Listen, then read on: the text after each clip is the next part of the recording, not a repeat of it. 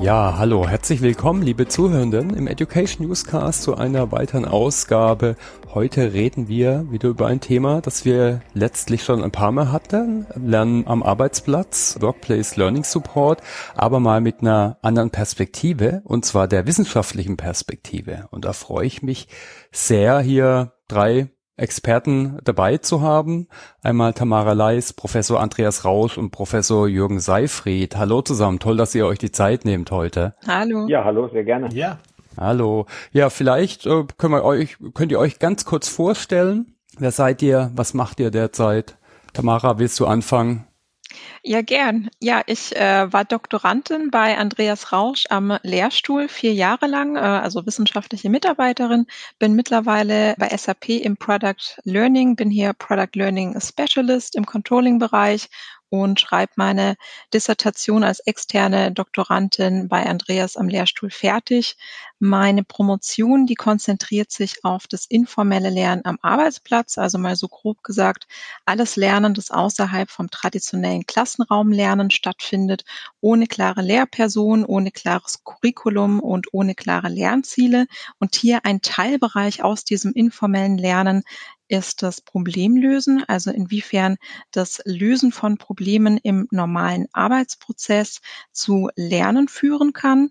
Und das ist auch genau mein Berührungspunkt, wie ich zu den EPSS Electronic Performance Support Systems kam und ja, warum wir auf die Idee kamen, die zu untersuchen. Mhm. Genau, das gucken wir uns heute auch ein bisschen mehr im Detail an, was äh, wir da zusammen erforscht haben oder ihr erforscht habt. Andreas, willst du einfach ganz kurz weitermachen? Ja, gerne. Ähm, Andreas Rausch, ich bin seit 2017 Professor für Wirtschaftspädagogik an der Universität Mannheim und ich erforsche das Lernen am Arbeitsplatz, insbesondere das informelle Lernen, das beiläufige Lernen am Arbeitsplatz und das Lernen in Arbeitsplatzsimulationen. Das ist ein ganz anderes Thema, hat einige Gemeinsamkeiten, aber auch natürlich viele Unterschiede. Ich denke, heute geht es ja eher um den ersteren Bereich, wie wir schon gehört haben. Mhm. Und äh, ja, danke nochmal für die Einladung. Ich freue mich auf das Gespräch. Ja, danke. Okay, und dann haben wir noch den Jürgen dabei. Willst du da kurz was zu dir sagen, bitte? Ja, sehr gerne. Mein Name ist Jürgen Seifried. Ich bin seit 2012 Professor für Wirtschaftspädagogik an der Uni Mannheim und damit also auch Kollege von Andreas Rausch. Wir arbeiten viel im Bereich tatsächlich, was die Kolleginnen und Kollegen jetzt aussparen, eben das äh, Lernen in Organisationen, das Lernen in schulischen Settings auf der einen Seite und der andere Bereich ist eben äh, das Lernen am Arbeitsplatz, Workplace Learning, Lernen aus Fehlern war ein großer Themenbereich, den wir in den letzten Jahren bearbeitet haben. Gemeinsam mit Andreas ist eben dieses Projekt zu simulationsbasierten Lernen äh, in der beruflichen Erstausbildung, also im dualen System. Da haben wir eine Bürosimulation entwickelt, die wir vertieft beforschen. Und äh, ich habe mich sehr gefreut, dass Andreas und Tamara mich äh, gebeten hatten, bei dem EPSS-Projekt mitzumachen. Hat mir große Freude bereitet und auch meinerseits vielen Dank für die Einladung hier zum heutigen Podcast. Ja, super. Ja, vielen Dank. Ja, dann gucken wir vielleicht mal so zur Einführung nochmal ganz kurz so auf eure Perspektive. Was ist denn eigentlich EPSS, Electronic Performance Support? Wir haben das ein paar Mal schon relativ pragmatisch vielleicht beschrieben, aber vielleicht können wir da nochmal drauf schauen. Ja, da fällt mir als erstes eine ältere Definition ein, die stammt, glaube ich, so von Anfang der 90er Jahre, denn das Thema ist kein neues Thema, ist in der Tat ein altes Thema. Mhm. Und äh, da gibt's ein schönes englisches Zitat, das lässt sich übersetzen als ein Dingsbums, das dir zur richtigen Zeit genau das erklärt, was du wissen musst. Und äh, das ist vielleicht eine erste Definition. Also es sind Softwaresysteme, die dafür da sind, dass man mit anderen Softwaresystemen besser zurechtkommt. Also adaptive Hilfesysteme könnte man sagen. Und das Ganze hat auch sehr viele verschiedene Namen. Also wenn jetzt jemand denkt, EPSS habe ich noch nie gehört, aber sowas ähnliches kenne ich aus der Praxis. Das ist durchaus möglich. Also es gibt da verschiedene Entwicklungsstränge, die unter verschiedenen Namen firmieren. Und äh, ja, wir haben diesen Begriff der Electronic Performance Support Systems adaptiert, weil das so einer der ersten Begriffe war, denke ich, die sowas geprägt haben. Mm. Genau. Ja, ich finde es spannend, dass wir uns das heute auch mal ein bisschen aus wissenschaftlicher Perspektive anschauen. Aber vielleicht können wir nochmal drauf schauen, wo stehen wir denn da derzeit so aus Forschungssicht? Also es gibt ja so Modelle, hatten wir sogar schon mal hier auch Five Moments of Needs, die sind aber eher so aus der Anwendung. Ist immer die Frage, was ist jetzt wirklich empirisch auch wirklich gesichert, was ist ein bisschen tiefer erforscht und ist jetzt nicht vielleicht aus einer Beratungspraxis äh, nur entstanden. Ja, da kann sehr gern ich mal reinspringen. Mhm. Und zwar, ähm, wie Andreas schon richtig gesagt hat, EPSS wurden in den 90ern so zum ersten Mal erwähnt. Da gab es dann auch einige erste Forschungsprojekte, aber tatsächlich mit Umsetzung, also auch mit technologischen Umsetzungen, die natürlich an die heutigen Möglichkeiten nicht mal annähernd rankommen. Also wenn man sich da teilweise die Paper durchliest, dann ja, muss man vielleicht manchmal so ein bisschen schmunzeln aus unserer heutigen Sicht, weil das sehr, sehr rudimentäre Umsetzungen waren. Und das heißt, eigentlich kann man so ein bisschen sagen, dass so die ersten Forschungsprojekte und Ergebnisse aus heutiger Sicht so ein bisschen obsolet sind, einfach weil wir ganz andere Möglichkeiten haben. Plus ganz häufig liegt hier der Fokus nur auf der Performance, was natürlich einerseits sehr viel Sinn macht, weil sie heißen auch Electronic Performance Support Systems und die Performance steht im Vordergrund irgendwo. Aber uns interessiert dann ja auch tatsächlich, inwiefern kommt denn hier wirklich Lernen bei raus? Und da liegt ganz häufig kein Fokus drauf. Und es kommt noch hinzu, dass die vorhandene Forschung gerne kritisiert wird, dass sie nicht wirklich empirisch ist, sondern eher anekdotisch. Mhm. Und da gibt's auch ja einige Paper, einige Forschungen, wo ich das auch durchaus unterstützen würde. Und dann gibt's noch ein paar EU-geförderte Programme, die sehr, sehr interessant sind die auch teilweise wirklich umfassender waren, wo dann auch Prototypen von EPSS entwickelt wurden. Und ich habe die teilweise dann auch versucht nachzuvollziehen und so ein bisschen rauszufinden, super, da wurden ja Tools entwickelt. Wo wurden die denn dann genutzt und wo wurden die evaluiert und was kam dabei raus? Und ich habe dann festgestellt, ähm, scheinbar wurden die dann nicht wirklich genutzt in Unternehmen, nicht wirklich im Arbeitsumfeld. Sprich, da gibt's auch nicht wirklich Evaluationsstudien.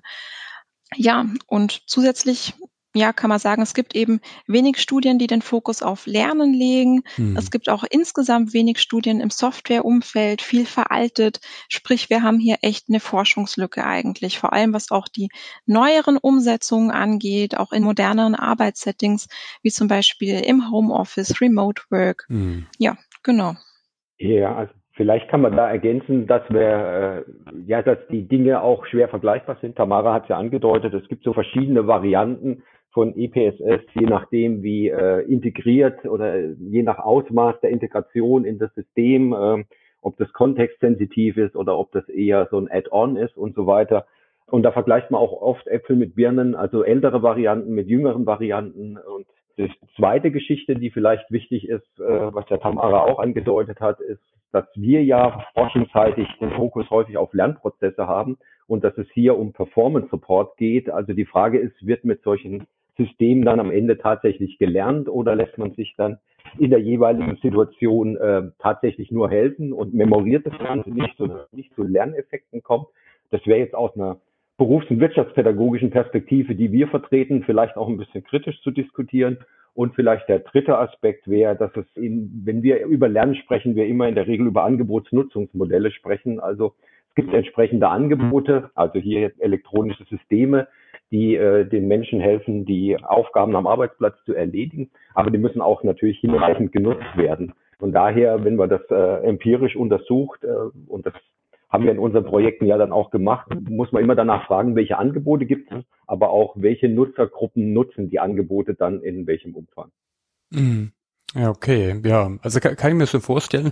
Was, was ich ja persönlich finde, ist, äh, dass gerade das, das Spannende dabei ist, wir reden jetzt in der Praxis schon lang, dass Lernen und Arbeiten verschmelzen muss, wegen unterschiedlichen Gründen, ne, Vergessenslücke oder äh, Transfer und so weiter, aber einfach auch Effektivität und Effizienz sind da nicht Themen. Aber eben in, in der Forschung ist es dann eben wahrscheinlich schwierig, manchmal auseinander zu klabüstern. Äh, eine Frage hatte ich noch vorbereitet. Äh, das ist so das Thema Variantenanwendung. Die hast du aber eigentlich, Jürgen, schon ein bisschen so angerissen. Ne? Es gibt so verschiedene Arten, äh, wie tief ist was integriert in der Tätigkeit. Also ist es ein Add-on wie eine Hilfe oder ist es wirklich Teil? Ein Beispiel ist immer die Rechtschreibprüfung, finde ich eine, eine eingängige, dass es wirklich in der Anwendung klar mit drin ist. Habt ihr da vielleicht noch mal ein paar Stichworte, so Anwendungen von EPSS? Wir reden eigentlich heute natürlich, weil auch die Forschung, die war im ERP-Kontext natürlich um, um so Verwaltungssoftware, also ERP, mal, mal so einfach gesagt. Aber habt ihr dafür noch ein paar Stichworte, Anwendungsszenarien? Ja, das ist wie so oft in der Wissenschaft, äh, die Begriffe werden ja nicht einheitlich definiert und äh, je nach Autorinnen und Autoren äh, gibt's da unterschiedliche Nuancen. Also das kann so weit gefasst sein, dass das Manual als PDF, was irgendwo im Intranet rumliegt, auch als EPSS definiert wird. Mhm. Ja klar, ich meine, es ist eine elektronische Datei und die kann mir dabei helfen, meine Leistung zu erbringen. Aber ich glaube, das ist nicht das, was der Fokus dieses Ansatzes ist ist. Also ja, wir stellen uns Systeme vor, die uns dabei helfen im Umgang mit komplexer Software. Du hast ERP-Systeme, Enterprise Resource Planning erwähnt, die uns dabei unterstützen, ja, typische Fehler zu vermeiden oder Probleme zu lösen. Und das Kontextsensitive, das wird oft als Definitionsmerkmal in Vordergrund gestellt. Das heißt, ich bin in einer Eingabemaske zum Beispiel und äh, ich setze irgendeinen Haken falsch oder ja, mache irgendwie falsche Eingaben oder ich weiß nicht, was einzugeben ist, äh, weil ich die Begriffe nicht verstehe, die Kostenstellen nicht verstehe, zum Beispiel irgendwo beim Buchen. Und äh, dann kann mir das System kontextsensitiv die Informationen anbieten, die ich genau in diesem Moment brauche. Mhm. Und äh, dahinter steckt natürlich eine diagnostische Aufgabe. Das System muss ja irgendwie erkennen, was ich vorhabe und wo ich mich befinde. Äh, wo ich mich befinde, ist meistens recht einfach das hängt vom Formular ab. Mhm. Aber was so meine Ziele sind und was ich da eigentlich eingeben möchte, so, das ist schon recht komplex. Und ja, Tamara sagte schon, die heutigen Systeme sind natürlich mit den Anfangssystemen überhaupt nicht mehr vergleichbar. Also da hat sich wirklich viel entwickelt. Und äh, äh Thomas, du hattest gefragt, wie ist da heute der Stand der Forschung? Uns interessiert aus Forschungssicht eigentlich, wie ist da heute der Stand der Praxis? Mhm. Denn ich glaube, da ist sehr viel passiert und äh, sehr viel Gutes entwickelt worden. Aber es gibt eben wenig Forschung dazu, das ist ja jetzt schon mehrfach gesagt worden. Und äh, vielleicht noch ein Beispiel, das sich jeder, der ein gewisses Alter erreicht hat, äh, gut vorstellen kann. Es gab von Microsoft das legendäre Electronic Performance Support System äh, der Karl Klammer im Deutschen oder Clippy oder Clipit äh, international. Ja, das ich glaube, jeder, der das erlebt hat, äh, weiß, äh, dass das nicht funktioniert hat. Also das hat das ganze System ausgebremst und ich glaube, der hat eigentlich immer nur gefragt, ob ich einen Brief schreiben möchte und äh, irgendwie Unterstützung beim Briefschreiben haben möchte. Also ich glaube, auf dringenden Wunsch der Nutzerinnen und Nutzer wird das ja nach wenigen Jahren eingestampft. Mhm. Genau. Ja, und da, Idee war gut, Umsetzung nicht so gut, ja. äh, aber da sind wir heute zum Glück weiter. Also vielleicht schauen wir einfach mal auf das konkrete Forschungsprojekt oder Vorhaben. Äh, für, vielleicht können wir da einfach mal hinführen, oder? Also auf was habt ihr euch denn da gestützt? Also waren, was waren so die Annahmen? Ich weiß, man redet ja von Hypothesen zum Beispiel. Wir müssen nicht, nicht so super total jetzt jede einzelne Hypothese beschreiben, aber vielleicht können wir mal so das Forschungsvorhaben anschauen. Ja, gern. Da kann ich vielleicht ein paar Worte dazu sagen. Also grundsätzlich, mhm. äh, wir hatten keine Hypothesen, sondern wir hatten Forschungsfragen. Mhm. Sprich, wir waren da noch ein bisschen offener unterwegs. Wir haben grundsätzlich unsere Forschung auf ein etwas umfangreicheres Modell gestützt, das wir entwickelt haben. Allerdings gebühren die Lobbeeren hier nicht nur uns, sondern wir haben eigentlich viele Modelle, die es schon gab, so ein bisschen zusammengebracht und synthetisiert. Und äh, da kann ich dann auch gleich gerne noch ein paar Worte dazu sagen. Aber grundsätzlich, wir hatten sechs Forschungsfragen. Wir haben zwei Fragebogenstudien durchgeführt. Da haben sich zwei Forschungsfragen auf die erste Fragebogenstudie konzentriert. Und zwar, da wurden HR-Mitarbeitende befragt und da hat uns mal interessiert, wie wichtig werden denn bestimmte Lernressourcen aktuell eingeschätzt mhm. und wie wichtig wird hier die zukünftige Bedeutung eingeschätzt und haben dann hier auch noch konkret in Bezug auf die EPSS gefragt, was werden denn hier für Vorteile und Hindernisse gesehen, beziehungsweise wie werden von uns vorgegebene eingeschätzt. Und dann die zweite Fragebogenstudie, die hat sich dann wirklich auf ERP-Nutzerinnen und Nutzer bezogen. Also wir haben hier uns wirklich auf ERP-Systeme damit konzentriert, wo wir dann auch noch mal so ein bisschen gefragt haben, was sind denn so Aktivitäten, die ihr zum Problemlösen nützen, nutzen könnt. Was habt ihr zur Verfügung? Und Aktivitäten sind hier im Grunde ein bisschen breiter gesehen. Also hat man EPSS zur Verfügung, die man nutzen kann? Hat man Kolleginnen, Kollegen, die man fragen kann? Hat man beispielsweise noch die klassische Dokumentation, wo man nachlesen kann und so weiter und haben dann da auch gefragt, naja, wenn diese Dinge zur Verfügung stehen, wie oft werden die denn dann tatsächlich genutzt? Haben uns da dann auch noch angeschaut, gibt es denn hier Unterschiede zwischen Usertypen, also User, die vielleicht das ERP sehr unregelmäßig nutzen, um vielleicht mal ihren Urlaub irgendwie genehmigen zu lassen und dann aber auch die, die Nutzer, die sehr, sehr häufig im ERP unterwegs sind, wie beispielsweise dann die SAP-Berater, Beraterinnen oder auch einfach ja Nutzer, die das ERP jeden Tag benötigen und haben uns da dann auch noch angeschaut, welche kontextuellen und individuellen Faktoren die Nutzung von EPSS beeinflussen. Da kann ich dann auch gern gleich nochmal auf das Modell zurückkommen. Ich glaube, mhm. dann wird es nochmal ein bisschen klarer und auch welche EPSS-Charakteristika denn tatsächlich als nützlich eingeschätzt werden von den ERP-Nutzerinnen und Nutzern.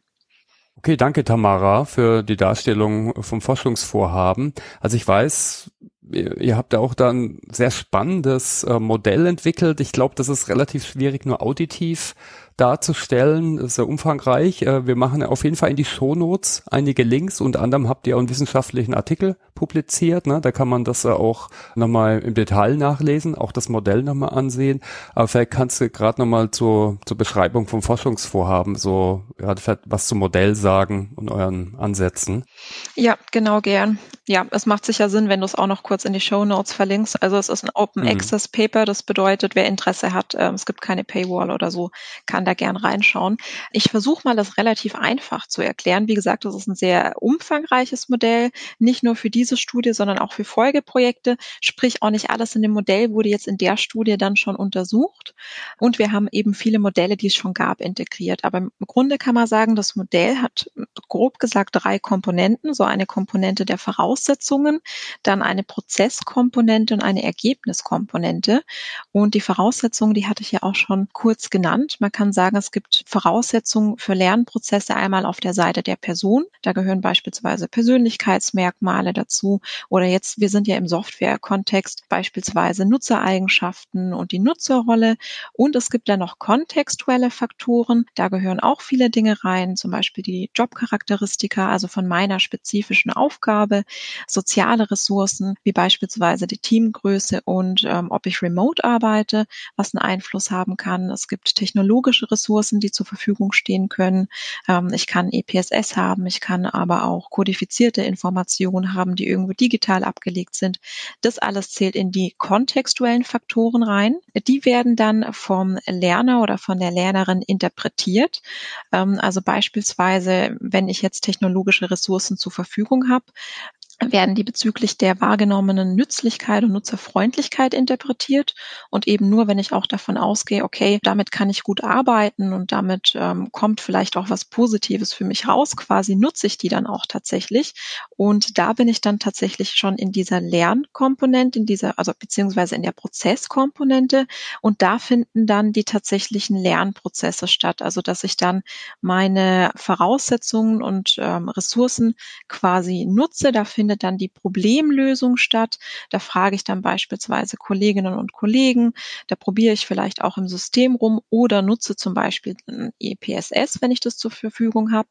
Und dann gibt es eben noch diese Outcome-Komponente, sprich daraus resultiert aus diesem Lernprozess dann die Problemlöse-Performance und gegebenenfalls eben auch das Lernen. Und wir haben dann noch die zusätzliche Komponente des emotionalen Erlebens, also sprich Gefühle mal so ein bisschen platt gesagt, die können zum einen den Problemlöseprozess, also die Prozesskomponente beeinflussen, aber auch das Lernen. Und dann gibt es noch zusätzlich die Komponente des emotionalen Erlebens, die sowohl die Interpretation, aber auch die Lernprozesskomponente beeinflusst. Emotionales Erleben kann mal so platt gesagt als Gefühle bezeichnet werden, und wiederum diese Interpretation, aber auch die Aktivitäten können auch das emotionale Erleben beeinflussen. Das ist jetzt nochmal so ein bisschen so ein komplizierterer Part vielleicht des Modells, der auch tatsächlich jetzt in der Studie noch nicht wirklich untersucht wurde, sondern dann in Folgestudien. Äh, wie würdet ihr denn die praktische Relevanz des Modells sehen? Also jetzt viele Zuhörenden sind da in der Praxis, die versuchen vielleicht EPSS einzuführen oder anzuwenden. Habt ihr da vielleicht ein paar Anmerkungen? Weil ich finde, das ist eigentlich, Checkliste ist immer ein bisschen platt gesagt, das, aber ich finde, da werden reflektiert die unterschiedlichsten Dimensionen ja dargestellt, äh, die das Thema ausmachen. Ne? Es ist selten nur ein Punkt oder zwei, zwei Dimensionen. Ähm, ja, also ich glaube, in der Praxis wirklich auf jeden einzelnen Punkt einzugehen, wird wahrscheinlich unrealistisch sein, aber ich glaube, es ist ein ganz gutes, ganz gute Möglichkeit, mal so ein bisschen Gespür dafür zu bekommen, was hat denn alles einen Einfluss und dass es eben durchaus auch Seiten äh, oder Aspekte der Person sind, dass es diverse Kontextfaktoren sind, die einen Einfluss haben können. Ich glaube, dass es vielleicht nochmal in der Praxis auch ein bisschen so den Blick weiten kann. Mhm. Ja, ich würde vielleicht noch ergänzen, dass das äh, Projekt oder ja, und auch das Modell eben stark durch die Praxis angetrieben sind. Also auch die Modellierung fand äh, gemeinsam mit Praktikerinnen und Praktikern statt. Und äh, ja, wir Wissenschaftler neigen dann dazu, äh, den Dingen komplizierte Begriffe zu geben. Aber im Grunde, das hat Tamara ja schön erklärt, äh, geht es darum, was bringe ich denn an Vorwissen, an Interessen, an Überzeugungen mit und wann nutze ich so ein EPSS-System. Man wundert sich vielleicht auch, warum haben wir solche Komponenten drin wie Kollegenfragen. Mhm. Ja, weil das ja eine typische Konkurrenzmöglichkeit ist sozusagen, ja, ähm, genau. dass man äh, nicht in ein System guckt, sondern äh, eben schnell den Kollegen fragt, äh, wie das Ganze geht. Ja, also wir haben das auf eine breite Basis gestellt, aber ich denke, äh, wenn man das Modell erklärt, dann ja zeigt sich, dass die Einflussfaktoren durchaus praktische Relevanz haben. Äh, sollte das nicht so sein, dann würden wir das in den Daten auch finden und auch das wäre ja ein interessantes Ergebnis mhm. natürlich. Jürgen? Ja, ein, ein Ergebnis aus der Befragung war ja auch, dass äh, äh, Virtual Reality, Augmented Reality aktuell noch nicht so genutzt wird, aber stark im Kommen ist. Ich denke auch, dass äh, diese zunehmende Digitalisierung aller Lebensbereiche, auch das Corporate Learning nochmal enorm verändern werden. Das ist natürlich auch eine große Herausforderung, auch bei uns in der Hochschule. Wie geht man mit ChatGPT um beispielsweise? Es geht glaube ich, immer darum, dass man äh, Denkwerkzeuge dann äh, zur Verfügung stellt und die Leute und den Leuten auch äh, vermittelt, wie diese Denkwerkzeuge genutzt werden können. Also von daher bin ich auch sehr gespannt, wie sich die Dinge zukünftig entwickeln. Wir nutzen beispielsweise auch VR in der Lehrerinnenausbildung. Jetzt ein kleiner Schwenk. Also wir versuchen auch in unserer eigenen Ausbildung unserer Studierenden solche Entwicklungen mit aufzunehmen und äh, die äh, Studierenden dann auf den Arbeitsplatz in, für ihren Job im Corporate Learning dann auch entsprechend vorzubereiten und hoffen, dass das auch uns tatsächlich gelingt. Ja, ich kann mich an der Stelle eigentlich euch beiden nur noch anschließen. Ich habe äh, gar nicht mehr so viel Neues zu sagen. Ich glaube, was wir auch noch sehen werden, dass die EPSS in immer mehr Bereiche vordringen werden. Also dass es eben nicht nur Softwarebereich ist, sondern dass wir es eben auch zunehmend in der Fertigung sehen, irgendwo bei Wartung und so weiter. Da kann ich es mir sehr, sehr gut vorstellen. Und ich denke, das werden wir auch sehen. Mhm. Also ich kann nur jedem praktisch äh, empfehlen, sich das Modell mal anzugucken. Ne, wir packen es in die Shownotes, wie gesagt. Äh, bevor wir auf die Ergebnisse eingehen, äh, Andreas, hast du, du hast noch einen Punkt?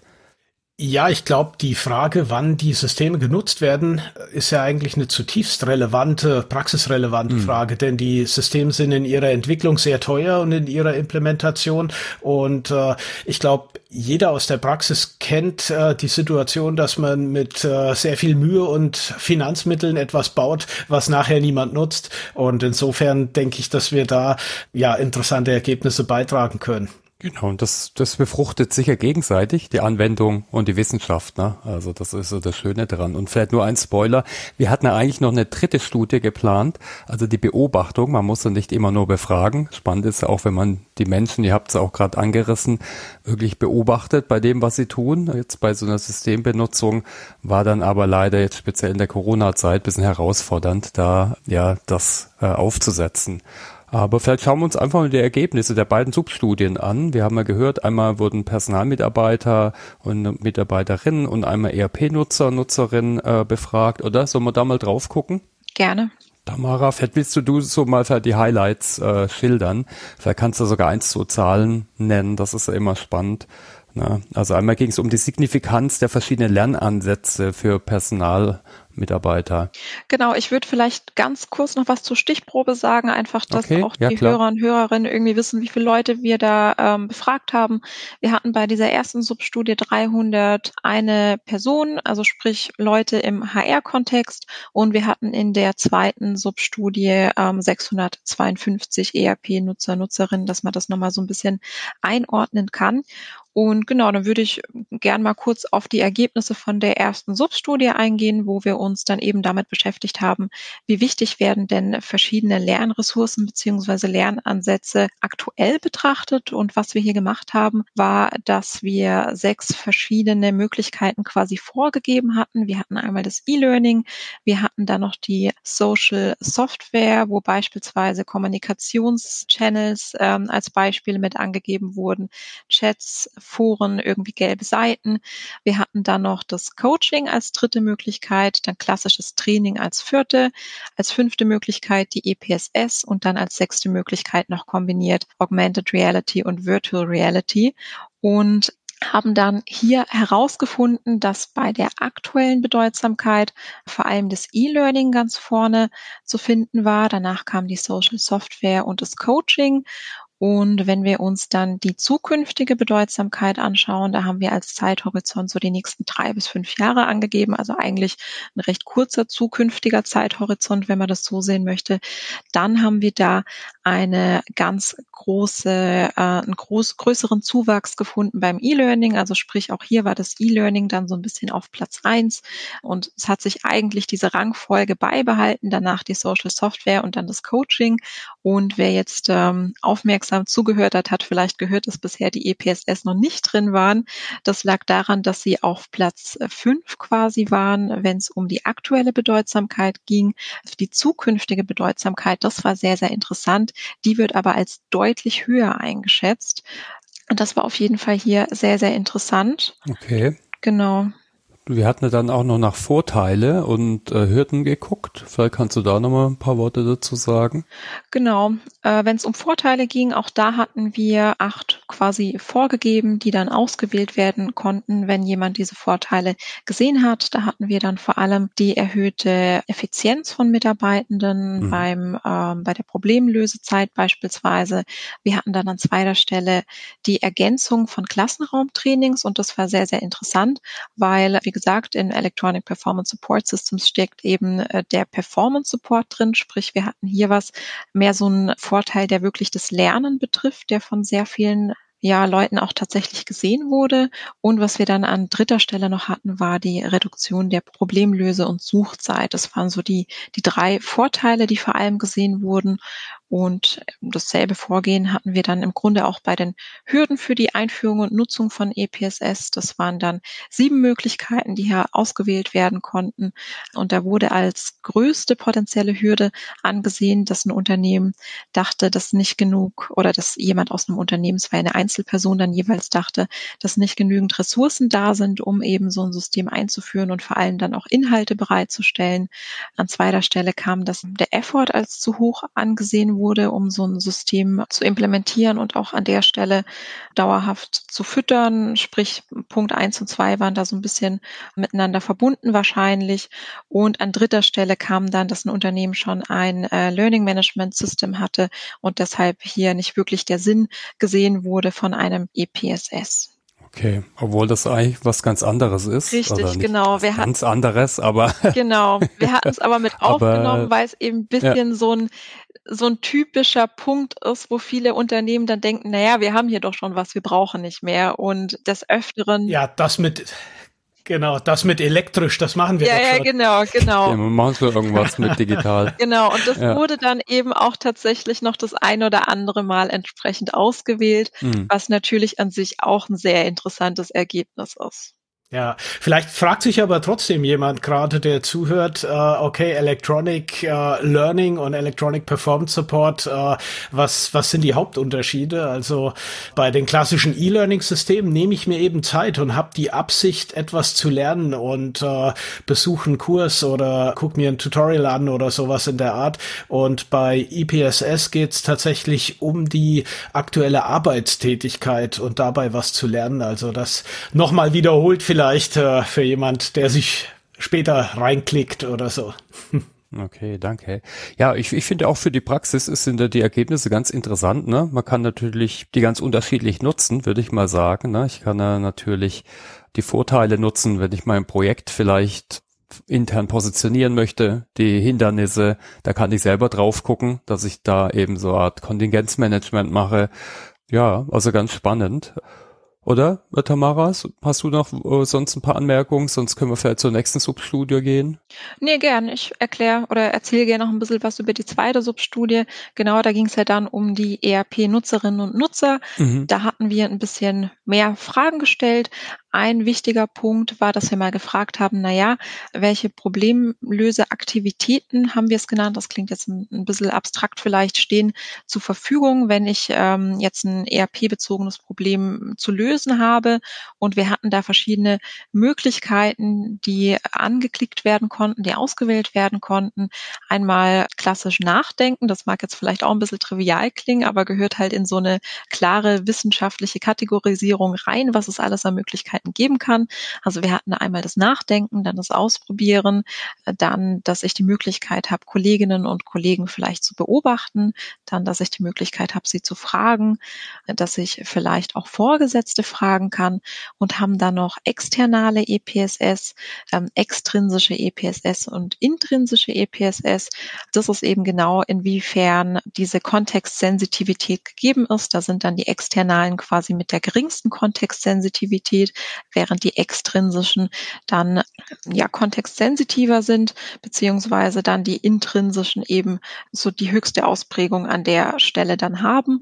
Und was wir hier dann gefunden haben bei den Ergebnissen war, dass was am häufigsten zur Verfügung steht und auch jeweils am häufigsten genutzt wurde, war zum einen das Nachdenken. Das war jetzt vielleicht nicht unbedingt die überraschendste Erkenntnis, aber dann an Stelle zwei und drei Nachfragen bei Kolleginnen und Kollegen und das Beobachten beobachten. Sprich, auch hier haben wir dann eben gesehen, dass die EPSS hier nicht an erster Stelle kam, sondern ähm, eher deutlich weiter unten. Was aber sehr interessant war, das heißt, EPSS sind scheinbar nicht so oft verfügbar, also im Vergleich zu den anderen Aktivitäten am Arbeitsplatz. Wenn sie aber verfügbar waren, und das haben wir hier ganz deutlich in den Daten gesehen, dann werden sie auch aber sehr, sehr rege genutzt. Und das war für uns eine sehr, sehr interessante Erkenntnis. Und ich denke, diese Erkenntnis ist auch sehr praxisrelevant, denn das Fragen von Kollegen, das möchte man natürlich niemandem verbieten und das wird auch immer eine interessante und äh, sozial ja auch willkommene Variante sein. Aber wenn ich so ein paar Rückfragen an meine Expertinnen und Experten vielleicht elektronisch abfangen kann, dann schützt das natürlich auch deren Arbeitszeit ein bisschen. Und äh, ja, wer in einer Abteilung irgendwie vielleicht äh, die Expertin der Experte für das ERP-System ist, der weiß, äh, wovon wir sprechen. Wenn man halt von vielen Personen ständig gefragt wird, äh, ist das natürlich auch irgendwie schmeichelnd und hat sowas von sozialer Eingebundenheit und Anerkennung, aber äh, so manche Nachfrage würde man sich vielleicht äh, ja lieber anders gelöst wünschen. Und das unterscheidet vielleicht unseren Ansatz auch ein wenig von anderen Studien zu EPSS, denn da geht's oft nur um Usability. Jemand hat ein System entwickelt, dann zeigt man das potenziellen Nutzerinnen und Nutzern und äh, befragt die, was sie daran gut finden, was sie daran schlecht finden und ob sie das nutzen würden. Und wir versuchen in den Feldstudien wirklich halt ähm, Nutzerinnen und Nutzer zu fragen, wie das im alltäglichen Arbeits Umfeld äh, und in den alltäglichen Arbeitsprozessen wirklich genutzt wird. Deswegen auch die vielen anderen Varianten, die nichts mit äh, EPSS zu tun haben. Mhm. Ja, im Endeffekt will mir auch dann irgendwelche Prädiktoren ermitteln oder Effekte oder Muster ermitteln und da muss man das Netz schon größer aufspannen, weil es gibt da selten jetzt nur eine Ursache-Wirkung-Relation, was eh schwierig ist zu ermitteln. Aber vielleicht hast du da noch ein bisschen Anmerkung, äh, Tamara? Kannst du vielleicht noch mal was zu weiteren Erkenntnissen aus den Daten sagen? Also gab es zum Beispiel Unterschiede zwischen den Anwendertypen, den ERP-Anwendertypen? Ja, da haben wir auch welche gefunden gefunden. Und zwar, wir haben einmal Unterschiede uns angeschaut hinsichtlich der EPSS-Verfügbarkeit für unterschiedliche ERP-Nutzer und dann auch hinsichtlich der wahrgenommenen Nützlichkeit. Und ähm, bei der Verfügbarkeit haben wir herausgefunden, dass die Administratorinnen und Administratoren und SAP-Beraterinnen und Berater externe EPSS häufiger zur, Verfügung, zur Verfügung haben, also die, die nicht kontextsensitiv sind, und zwar häufiger zur Verfügung als Endnutzerinnen quasi. Und Extrinsische EPSS stehen auch häufiger zur Verfügung, als sie gelegentlichen Nutzerinnen und Endnutzerinnen zur Verfügung steht. Also extrinsisch sind dann die EPSS, die eben schon ein bisschen kontextsensitiver sind. Okay, danke. Und habt ihr auch Prädiktoren für die Häufigkeit der Nutzung ermittelt? Oder welche waren das? Ich weiß, dass ihr das äh, gemacht habt. ja, äh, wir haben eine recht große ähm, Regressionsrechnung gerechnet und haben da eben rausgefunden, dass zum einen die EPSS-Verfügbarkeit der stärkste Prädiktor war, der stärkste positive, was natürlich jetzt an der Stelle nicht wirklich überraschend war, weil nur was ich verfügbar habe, kann ich auch nutzen. Mhm. Was dann aber noch rauskam, war, dass auch die User-Rolle einen positiven Einfluss hat. Also in dem Sinne, dass je erfahrener die User sind, desto mehr nutzen sie die EPSS.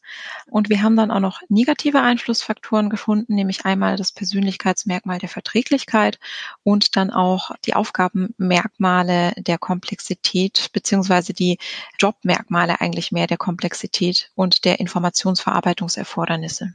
Was, nur eine Nachfrage, was bedeutet es mit der Komplexität? Also wird es weniger genutzt bei komplexen Aufgaben oder andersherum?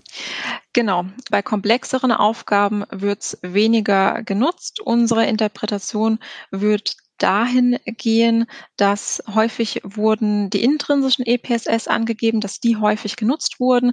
Und wir haben das eben dann dahin interpretiert, dass ja diese aktuellen Umsetzungen von EPSS, von intrinsischen EPSS, also die, die durchaus kontextsensitiv sind, eben scheinbar für besonders komplexe Probleme im Moment noch nicht allzu sehr geeignet sind.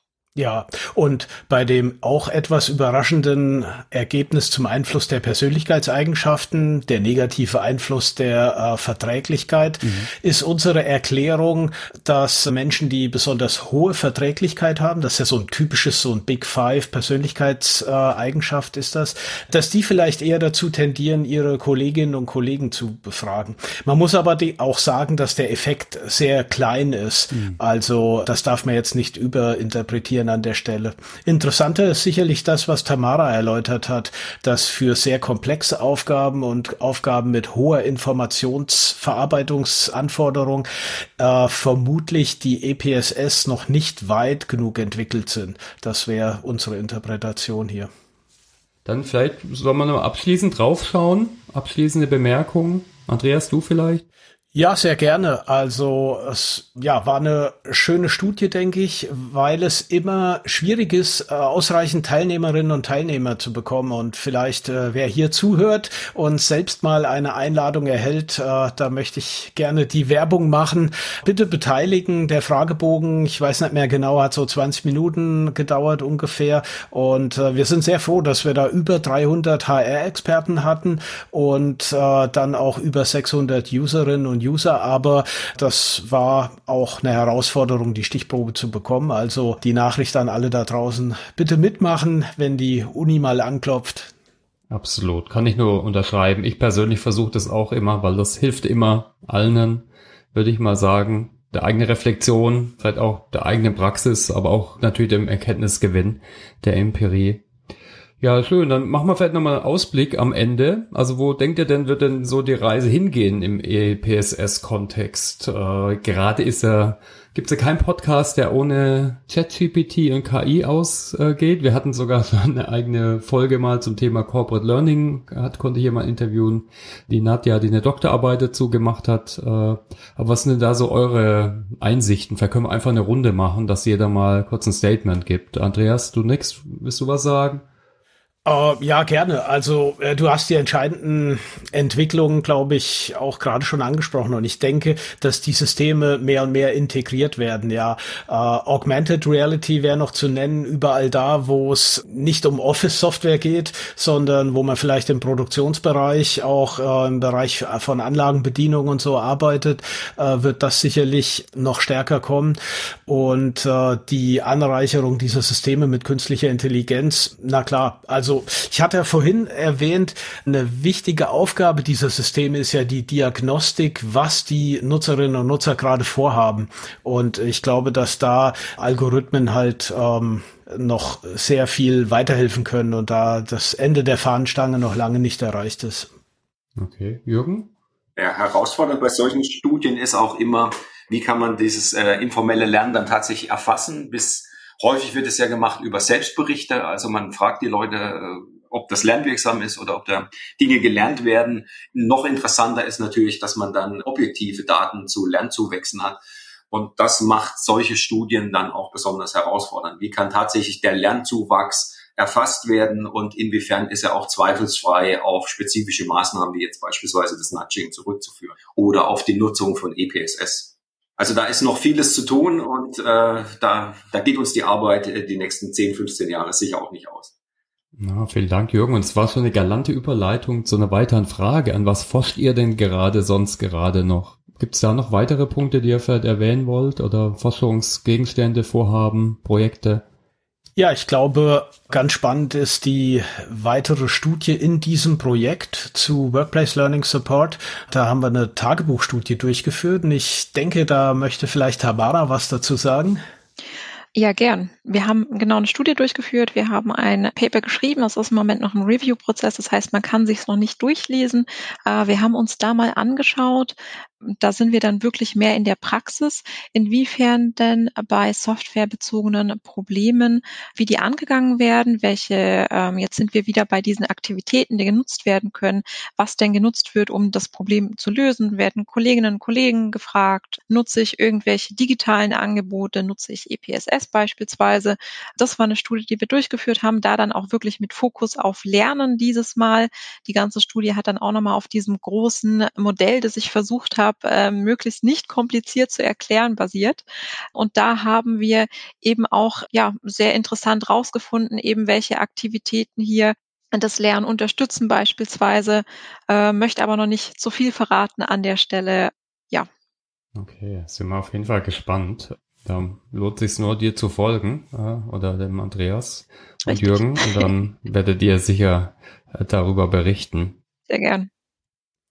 Ein zukünftiges Forschungsfeld wird sicherlich sein, äh, das informelle Lernen am Arbeitsplatz noch stärker zu gestalten. Also vieles aus unserer Forschung bezieht sich darauf, ähm, das informelle Lernen überhaupt erstmal zu erforschen, sichtbar zu machen. Mhm. Und äh, so die nächsten Schritte werden sein mit so Nudging, mit, mit kleinsten ähm, Methoden und kleinsten Anreizen und Anstupsen, äh, wie man das so nennt, zum Beispiel Reflexionsprozesse in der Praxis zu verstärken, um um aus den Arbeitsprozessen zu lernen. Also wir sprechen ja nicht vom formellen Lernen, wo ich tatsächlich mir ein MOOC anschaue oder sowas in der Art, sondern eben aus den eigenen Arbeitsprozessen äh, für sich selbst, für die Kompetenzentwicklung noch mehr rauszuziehen. Und äh, da sind wir in Vorbereitung und wer da Interesse hat, äh, wir freuen uns über jede Kontaktaufnahme.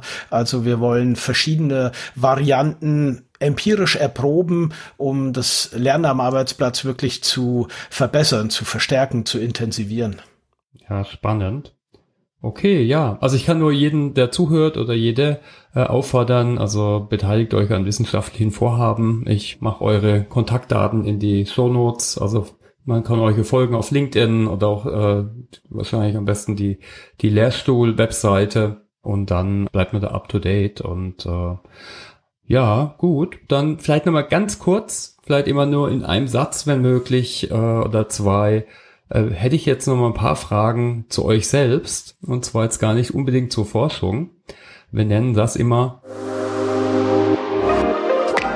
Home Story. Also, was ist denn euer Narrativ für Lernen? Tamara, willst du anfangen? Hast du da ein Motto, einen Satz? Ja, sei neugierig und frag öfters einfach mal, warum. Okay, Andreas? Ich kann leider doch nicht ganz ohne wissenschaftliche Quelle. Ähm, es gibt so einen alten kulturhistorischen Ansatz, wonach jegliches Lernen darauf abzielt, mit Werkzeugen umzugehen. Und auch Sprache und Fachbegriffe sind ja letztlich Werkzeuge, um was zu erreichen und äh, Software natürlich, da liegt der Begriff ja noch viel näher, sind natürlich ja auch Werkzeuge, das passt sehr gut zu dem EPSS-Thema. Also bei allem, was ich lerne, überlege ich mir, für was ist das gut. Und man findet da eigentlich immer recht schnell eine Antwort und das motiviert mich dann auch. Danke. Jürgen? Ja, jetzt äh, schütte ich noch ein bisschen Wasser in den Wein. Äh, ein, ein, Buch, das mich sehr beeindruckt hat, war von einem Schweizer Kollegen, der ein Buch geschrieben hat äh, mit dem Titel Lernen ist schmerzhaft. Äh, das muss nicht immer so sein. Da ging es ums äh, Lernen aus Fehlern. Das muss nicht immer so sein. Äh, Lernen kann auch viel Freude bereiten. Und wenn man Kinder anschaut und zuschaut, wie, wie sie, mit welcher Freude die neue Dinge lernen, ist das sehr beeindruckend. Also mein mein Take-Home-Message wäre, also Lernen zum einen ist kein Sprint, sondern ein Marathon, findet lebenslänglich statt und äh, kann viel Freude bereiten, aber ab und zu muss man sich, glaube ich, auch hinsetzen und äh, dann darf es auch anstrengend sein. Mhm. Große Motivationskeule zum Schluss, äh, dem Alter geschuldet. Ich bewerte es gar nicht. Äh, was lernt ihr gerade derzeit? Vielleicht machen wir es gerade rückwärts. Jürgen, was lernst du gerade Neues? Ja, ich versuche mich auch stärker in die, noch stärker in die aktuellen Entwicklungen einzu, einzubinden. Also wir haben eine, eine neue, ein neues Projekt zu Virtual Reality in der Lehrerinnenbildung. Das ist ein sehr spannendes Projekt und da kann ich beispielsweise von meinen Mitarbeitenden, die sich da tief eingearbeitet haben, sehr viel lernen und es macht mir großen Spaß, äh, mich da einzuarbeiten. Tamara, und du? Ja, ich tanze dann, glaube ich, hier so ein bisschen aus der Reihe. Ich habe mir eine Meditations-App runtergeladen und lerne gerade neue Meditationstechniken, was mir sehr viel Spaß macht. Ah. Äh, ja, ich kann mich Jürgen nur anschließen. Ich lerne auch sehr viel von meinen Mitarbeiterinnen und Mitarbeitern. Ich hoffe, die von mir natürlich auch. Und äh, so aus aktuellen Projekten, ja, lerne ich momentan sehr viel im Umgang mit äh, internationalen Kooperationen. Äh, das ist eine spannende Sache.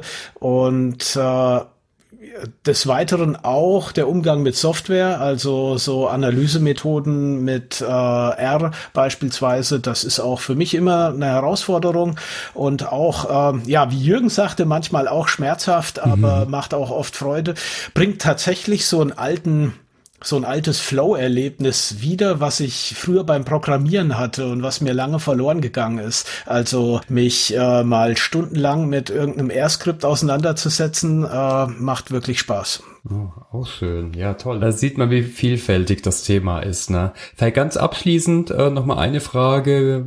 Vielleicht habt ihr noch Tipps, wie man sich zu dem Thema weiter up-to-date halten kann. Die packen wir in die Show Notes. Wir haben schon vom Open Access Artikel gesprochen. Wir haben, ihr habt auch tolle Flyer entwickelt. Die können wir vielleicht auch reinhängen. Habt ihr sonst noch weitere Tipps, äh, wie man sich speziell zum Thema EPSS weiter up to date halten kann? Oder wie ihr euch selbst vielleicht up to date hält? Vielleicht die Lehrstuhl-Homepage hängen wir vielleicht rein. Oh je, so aktuell ist die Homepage meistens gar nicht. ähm, ja, wie kann man sich up to date halten? Äh, durch Podcasts wie diesen hier, würde ich sagen. Okay, vielen Dank. Ja, klar. Ja, und die üblichen Quellen wie beispielsweise LinkedIn oder so. Mhm. Was ich auch empfehlen kann, was ich grundsätzlich ganz gern mache, ich gehe ganz gern tiefer in Themen rein, ähm, falls es auch anderen so gehen sollte. Es gibt immer mehr Open Access Artikel, auch in wissenschaftlichen Fachzeitschriften. Unserer ist ja auch Open Access. Was ich da empfehlen kann, einfach mal auf Google Scholar gehen und wenn man wirklich daran Spaß findet und Zeit hat, mal schauen, ob man da zu dem Thema, das einen interessiert, eben vielleicht so ein Paper findet und sich wirklich mal die Zeit nehmen, sich das durchzulesen. Ja, schön. Google Scholar, genau. Guter Tipp. Kann wenn es okay ist, vielleicht dein Profil oder ein, zwei ausgesuchte Profile da noch hinterlegen, damit man da Inspiration findet. Okay, dann ganz herzlichen Dank für eure Zeit heute. Äh, euch allen drei. Also ich fand super spannend. Äh, ich hoffe, ihr Zuhörenden habt auch alle ein bisschen was mitgenommen. Äh, auf jeden Fall, dass man sich beteiligt an wissenschaftlichen Arbeiten, aber auch schaut euch auch die Shownotes an, kann ich nur dazu auffordern. Da sind einige spannende Punkte, die helfen ganz unterschiedlich, ob es das Modell ist oder die verschiedenen konkreten Ergebnisse. Also dann ganz herzlichen Dank nochmal euch drei. Danke für die Einladung, Thomas. genau. Vielen Dank. Ja, herzlichen Dank für die Einladung. Hat Spaß gemacht. Alles klar. Also, dann macht's gut. Allen noch einen schönen Lerntag. Tschüss. Gleichfalls. Ciao. Tschüss. Tschüss.